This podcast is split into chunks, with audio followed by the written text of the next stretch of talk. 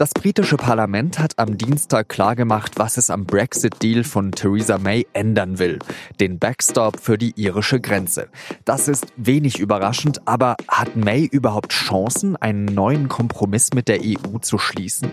Das bespreche ich mit unserem Korrespondenten Matthias Kolb. Heute ist Mittwoch, der 30. Januar. Ich heiße Jean-Marie Magro und das ist auf den Punkt der SZ-Nachrichten-Podcast.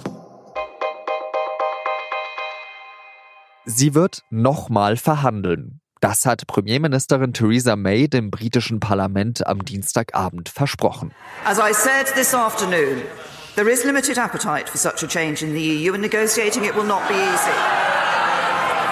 But, but in contrast to a fortnight ago, this House has made it clear what it needs to approve a withdrawal agreement. Auf die Änderungen, die sich das britische Parlament wünscht, habe die EU zwar keine Lust, aber wenigstens habe das Parlament jetzt klargemacht, was es will, um einen Brexit-Vertrag zuzustimmen, sagt May. Konkret wollen die Abgeordneten, dass May sich vom Backstop verabschiedet. Der Backstop garantiert ja, falls sich Brüssel und London nicht einig werden sollten, dass zwischen Irland und Nordirland keine harte Grenze entsteht. Großbritannien müsste dann auf unbestimmte Zeit im EU-Binnenmarkt bleiben und Nordirland sogar in der Zollunion. Ein Unding für die Brexiteers. Stattdessen soll May bis zum 13. Februar eine andere Lösung präsentieren, wie immer die dann auch aussehen mag. Die EU hat dem aber schon eine Absage erteilt. Es werde kein Austrittsabkommen ohne Backstop geben, hat Ratspräsident Donald Tusk ausrichten lassen. Die Position der Europäischen Union sei über die ganze Zeit gleich geblieben, sagt auch der Präsident der EU-Kommission Jean-Claude Juncker. The debate and votes in the House of Commons yesterday do not change that. The withdrawal agreement will not be renegotiated. Egal was gestern im britischen Parlament beschlossen wurde, das Austrittsabkommen wird nicht nochmal neu verhandelt, sagt Juncker. Nur noch 58 Tage, dann soll Großbritannien aus der EU ausscheiden. Über das Brexit-Schauspiel spreche ich jetzt mit dem SZ Brüssel-Korrespondenten Matthias Kolb. Matthias, von den 585 Seiten des Austrittsvertrags handeln ja mehr als 100 allein vom Backstop für die irische Grenze. Jetzt soll May nach Brüssel reisen, den Backstop nochmal aufschnüren und in spätestens zwei Wochen zum 13. Februar eine neue Lösung zur Abstimmung stellen.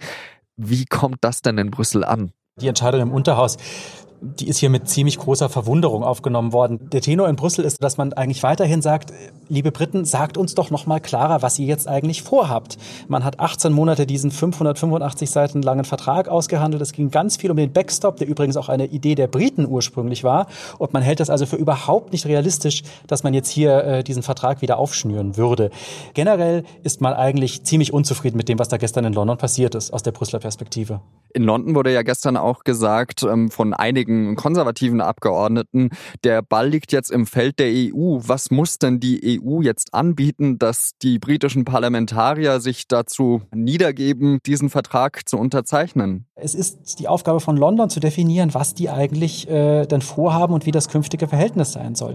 Die EU 27 haben ziemlich äh, gute Gründe für diese harte Haltung, den Austrittsvertrag eben nicht aufzuschnüren.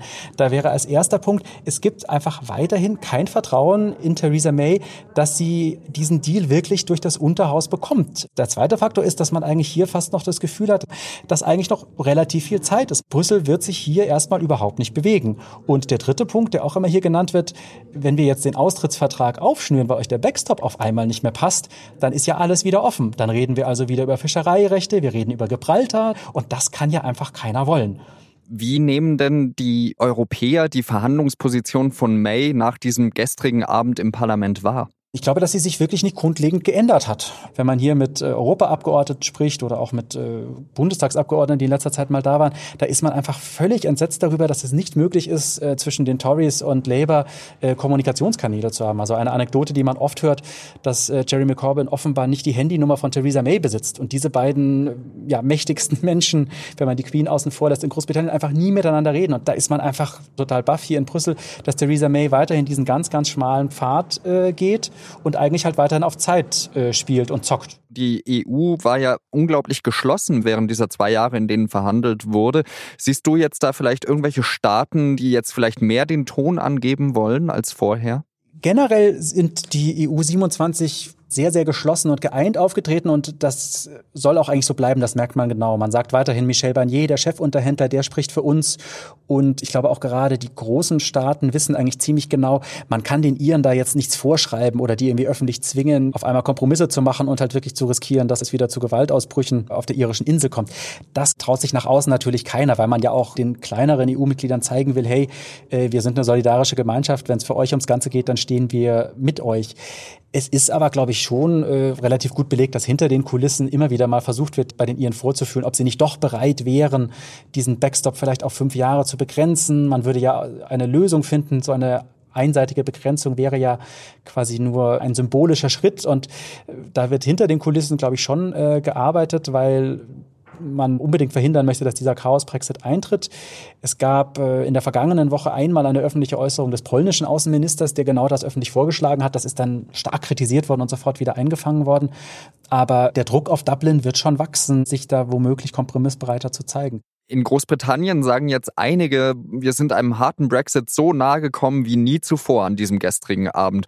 Besteht denn diese Angst auch in Brüssel Absolut. Also ich glaube, die Gefahr ist so groß wie noch nie. Da hat sich jetzt natürlich nichts geändert, sondern es ist eher noch ein bisschen konkreter geworden. Bei der EU-Kommission und in Brüssel sagt man aber natürlich, wir bereiten uns jetzt ganz stark vor. Das haben wir eigentlich immer getan. Das ist verantwortungsvolles Regierungshandeln, dass man einfach diese Pläne macht für den Worst Case eines Hard Brexit, den natürlich niemand will. Und das wird jetzt sicherlich ganz, ganz stark intensiviert werden, dass man sich einfach rüstet äh, für diesen Tag X, falls es wirklich so kommen sollte, dass zum Beispiel Flugzeuge weiterhin fliegen können. Äh, die EU-Kommission hat heute zum Beispiel beschlossen, dass sich für Erasmus-Studenten nichts ändert, dass auch Pensionen am 30. März weiter ausbezahlt würden für britische Bürger. Also man versucht sich da natürlich zu rüsten, sagt aber auch ganz klar, das sind jetzt einseitige Dinge, die wir machen von Seiten der EU aus, einfach um das abzufedern für die Bürger, die betroffen sind. Und das ist zeitlich begrenzt. Also man versucht da so eine Mischung aus verantwortungsvoll sich darauf vorbereiten auf den Worst Case, aber zugleich natürlich auch ein bisschen den Druck nicht von den Briten zu nehmen, dass man sich da einigen sollte. Vielen Dank, Matthias Kolb. Sehr gerne. Und jetzt noch drei weitere Nachrichten.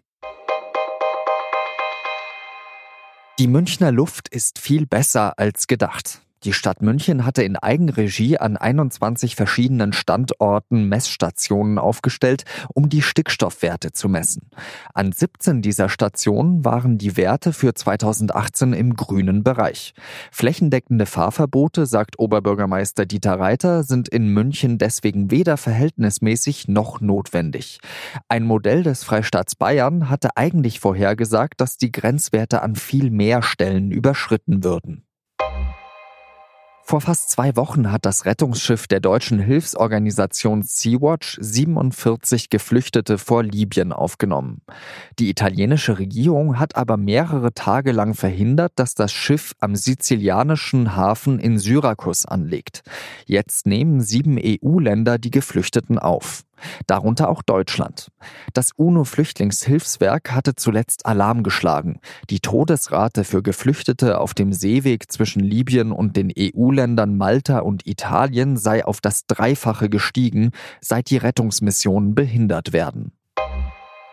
In Schleswig-Holstein sind drei Iraker festgenommen worden. Die Männer sind zwischen 23 und 26 Jahre alt. Sie sollen laut Bundesanwaltschaft einen Terroranschlag geplant haben.